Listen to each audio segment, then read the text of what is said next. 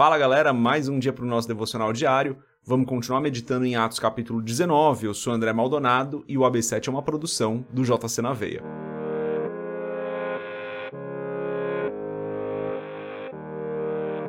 Atos capítulo 19, dos versos 13 a 17, está escrito assim, ó. Alguns judeus que andavam expulsando espíritos malignos tentaram invocar o nome do Senhor Jesus sobre os endemoniados, dizendo: em nome de Jesus, a quem Paulo prega, eu lhes ordeno que saiam. Os que estavam fazendo isso eram os sete filhos de Seva, um dos chefes dos sacerdotes dos judeus. Um dia, o espírito maligno lhes respondeu: Jesus eu conheço, Paulo eu sei quem é, mas vocês, quem são? Então o endemoniado saltou sobre eles e os dominou espancando-os com tamanha violência que eles fugiram da casa nus e feridos.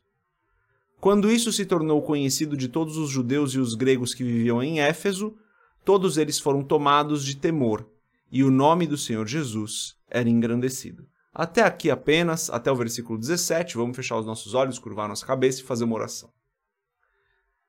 Senhor, tu és bom, santo, em todo o tempo o Senhor é perfeito. O Senhor não falha, o Senhor não erra, e nada do que o Senhor faz ou planeja é ruim. Todas as suas ações são boas, Pai. Em nome de Jesus eu peço, perdoa as nossas falhas, perdoa os nossos pecados, perdoa as vezes onde nós caímos em tentação. Perdoa-nos porque a tua misericórdia se renova toda manhã e nós necessitamos da sua misericórdia, Senhor, porque nós ainda erramos, nós ainda pecamos. Eu te agradeço, Senhor, por toda a tua graça, te agradeço pela tua bondade, te agradeço porque até aqui o Senhor tem nos ajudado, tem nos abençoado, tem nos guardado, e mesmo em meio às dificuldades, o Senhor tem nos ajudado e nos suprido em todo o tempo. Eu oro, Pai, em nome de Jesus, abençoa essa nossa quinta-feira aqui, abençoa o dia de hoje, esteja conosco, nos ajuda em cada momento, em cada decisão, nos ajuda a cada atitude que nós formos tomar hoje, nos ajuda nas interações que nós teremos com outras pessoas, para que tudo que nós façamos seja para a tua glória, de acordo com a tua vontade, Senhor. Em nome de Jesus eu peço que o Senhor esteja conosco, nos ajudando hoje, nos abençoando hoje. Abençoa cada pessoa que está ouvindo aqui esse episódio do podcast, que está acompanhando esse devocional diário, fazendo seu devocional diário aqui conosco. Dá-nos cada dia mais entendimento da tua palavra e ensina-nos, Senhor, a aplicar a tua palavra nas nossas vidas cura aqueles que estão enfermos, abençoa aqueles que estão no hospital agora. Em nome de Jesus eu oro por cada família aqui que tem um familiar que não está nos teus caminhos, Senhor. Que o Senhor ajude cada uma dessas famílias aqui representadas pelas pessoas que estão nos ouvindo, nos acompanhando. Que o Senhor ajude cada uma dessas famílias, Senhor, a, com estratégias vindas do Senhor, alcançar, fazer a, fazer a, a parte delas para ajudar a alcançar essa pessoa. Nós sabemos que é o teu Espírito Santo quem convence do pecado, que a obra é sua, mas eu peço que o Senhor capacite cada família aqui para fazer a parte delas, para que essas pessoas sejam alcançadas e essa casa sirva ao Senhor, essas casas sirvam ao Senhor. É o que eu peço em nome de Jesus. Amém. Galera, aqui então, Paulo ainda estava em Éfeso, né? Estava lá ensinando na escola de Tirano todos os dias. E daí a gente tem esse adendo aqui que Lucas coloca, que é o caso dos sete filhos de Seva, que foi confirmar o nome aqui, de Seva, que estavam tentando expulsar alguns demônios em nome de Jesus a quem Paulo prega. Ou seja, nem mesmo eles conheciam Jesus. Eles conheciam Paulo que falava de Jesus, então eles usam o nome de Jesus a quem Paulo prega. E daí a resposta do demônio é muito interessante, né? Ele fala assim: Jesus eu conheço, Paulo eu sei quem, sei quem é, mas e vocês? Quem vocês são? Ou seja, quem, quem vocês são na fila do pão? Eles não são ninguém. Jesus eu sei que tem autoridade, Paulo eu sei que recebeu a autoridade de Cristo, mas vocês não receberam autoridade de ninguém. Quem são vocês?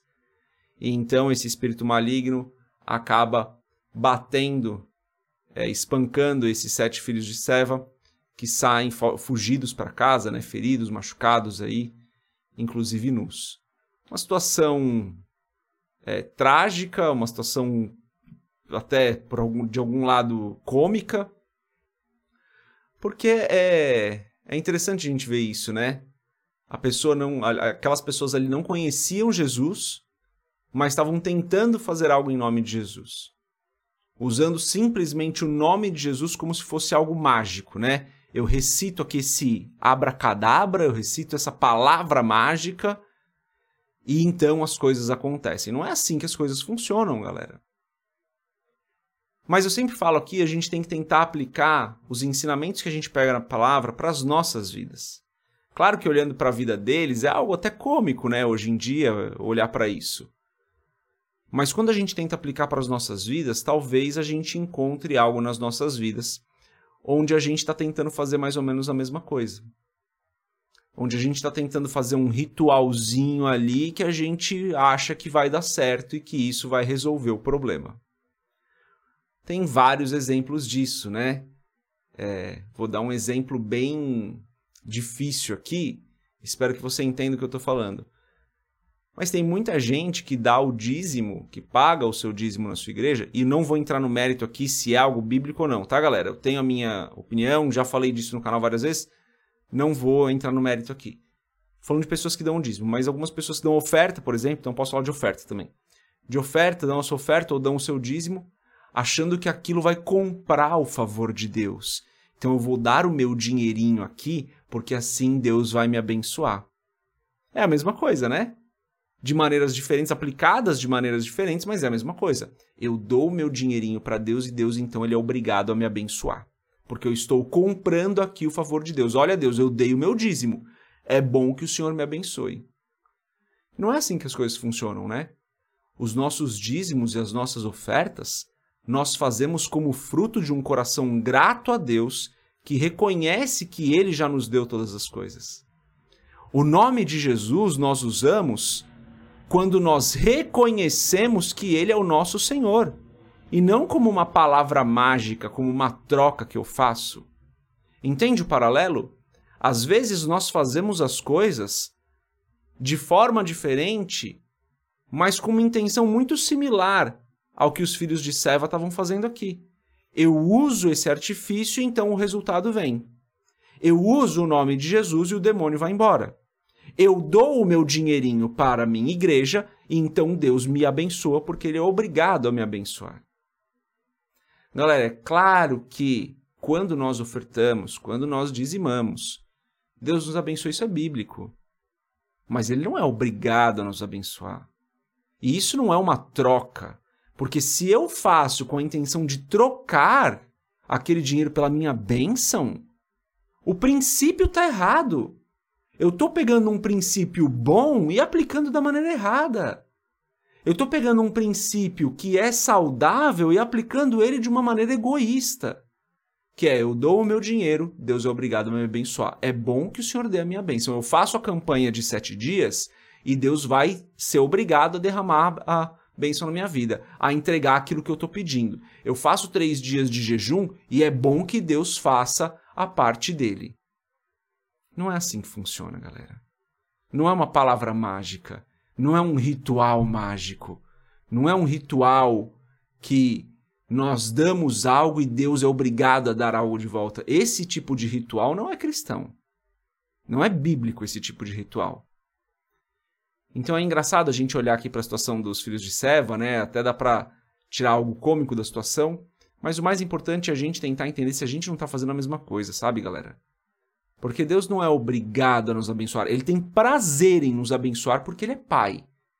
Mas ele não é obrigado a nos abençoar por conta do que nós fazemos, porque nós fizemos a campanha, porque nós fizemos o jejum, porque nós demos o dinheiro. Ele não é obrigado por isso, não é uma troca. O que nós fazemos, nós fazemos com um coração grato a Deus. E o que ele faz, ele faz porque ele nos ama. Mas não é um relacionamento de troca. Sei que o assunto talvez seja um pouco mais delicado, que deixe algumas opiniões um pouco mais intensas. Então, peço que você, no espírito, ore em relação a isso, vê se eu estou certo, se eu não estou falando nenhuma besteira aqui.